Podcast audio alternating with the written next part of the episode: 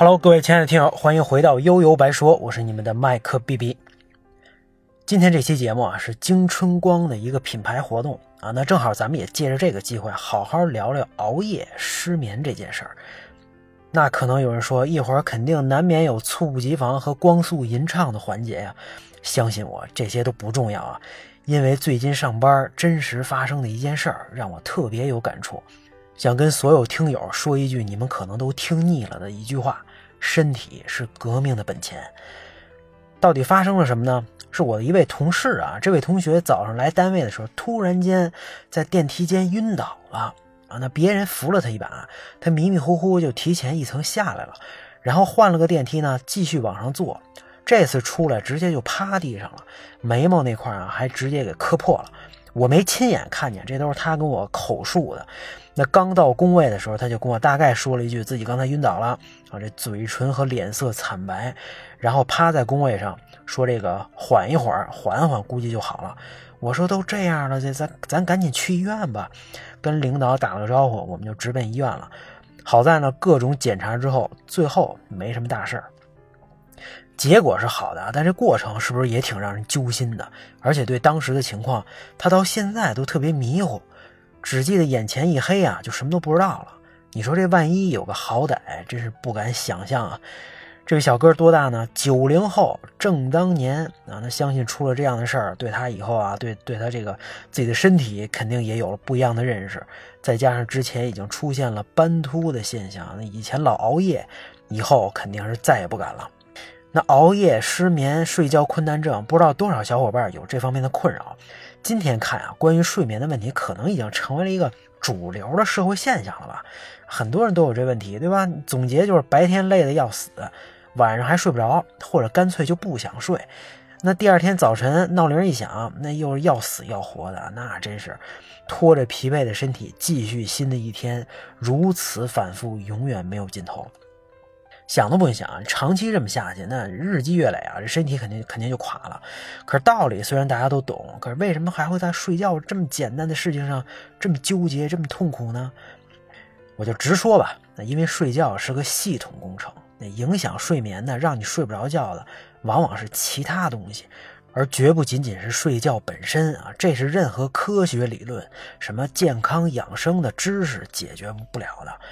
你想象一下这个场景啊，这早上叫醒咱们的肯定都是闹钟，你要非说叫醒你的是梦想，那我也对不对？可以，这闹钟一响，你心里是不是咯噔一下啊？那如果提前这个恰好提前醒的早了点那就更悲催了。你接着睡吧，也也没几分钟了；不睡吧，是真不想起，闭着眼等着这个等待闹铃响的时候，就好像在等着接受审判吧。起床之后，咱们就要面对这个真实的世界。再也再也没有被窝可以帮咱们遮风挡雨了，啊，在精神上能能够帮咱们隔绝一切了。上学上班啊，为了生活奔波，让绝大多数人在白天不得不转变社会角色。那折腾一天之后回到家，自己的精神和身体都是什么状态呢？回到家的时候已经几点了呢？啊，是不是只想来个葛优瘫呢？那如果有人给你做饭啊，还你还算幸福的，那到到家就能吃饭，吃完之后差不多就都是自己的时间。那如果没人做饭，您再有个孩子，那这其实到家之后只是一个新的开始，可能只有睡觉的那一刻才能真的做回自己吧。那这个时候你还想睡吗？睡了，第二天又是日复一日的轮回，永无翻身之日。不睡吧，也只能用稍纵即逝的欢愉换来更大的焦虑和空虚。那你看，这就是现代人睡眠困难症的系统问题，解决不了这个大系统，那睡觉的问题就不可能解决。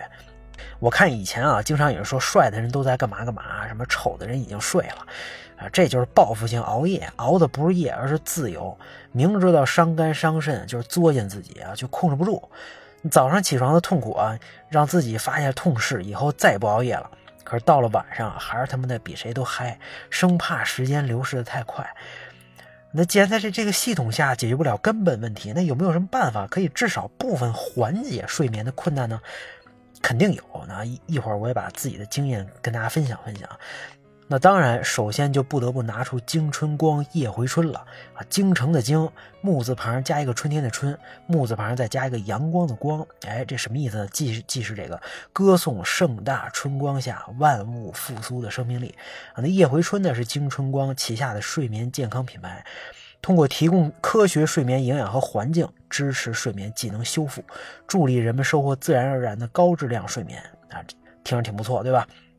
他们家的这个叫夜回春深睡修护饮品，专门面向看似洒脱，实则痛苦的熬夜党、打工人、学生党等等有睡眠障碍的这个群体。那产品成分呢，当然是天然的这个药食同源材料，没有人工合成添加，比如啊人参。沙棘、葛根等等啊，这些你看，咱们好像在玩《轩辕剑》游戏里边都见过。那超过六百多种小分子营养物质，满足细胞营养所需啊。那分子量小于五百道尔的营养物质占比达到了百分之九十一啊。那不需要肠胃额外的酶解消化，对这个肠胃功能虚弱者特别友好。睡前饮用效果更佳。那这一切呢，都是德国海归博士用二十多年细胞抗衰研究的成果。那喜马用户专享优惠，原价一盒三百二十九，喜马用户呢买一送一，相当于是五折嘛。那在节目链接当中就能买到。我还记得啊，小时候学生物的时候有这么一道题，说二十一世纪改变世界的什么学科啊？答案是生物。现在多少明白了啊？看来未来赛博朋克的世界不是天方夜谭呀。那当然，想要睡得好，精力充沛啊，腰不酸腿不疼，这自己的心态和习惯也很重要。我也跟大家分享一下自己的经验。我呢，从小到大睡眠就一直挺浅的，这点呢遗传我妈了。她老人家只要换个地方，肯定睡不着，成宿成宿睡不着。我虽然没那么夸张啊，但经常睡不着也是真的啊。越睡不着，就越想这个第二天还得上学，还得上班，就越烦，心里就越不平衡，然后就更睡不着。啊，这个这个恶性循环嘛，第二天还得戴上面具，跟没事人似的啊，就极其分裂和痛苦。一开始呢，我也以为，哎，是不是得调整身体状态呀，吃点什么东西啊？后来啊，我想明白了，这这也全是心态。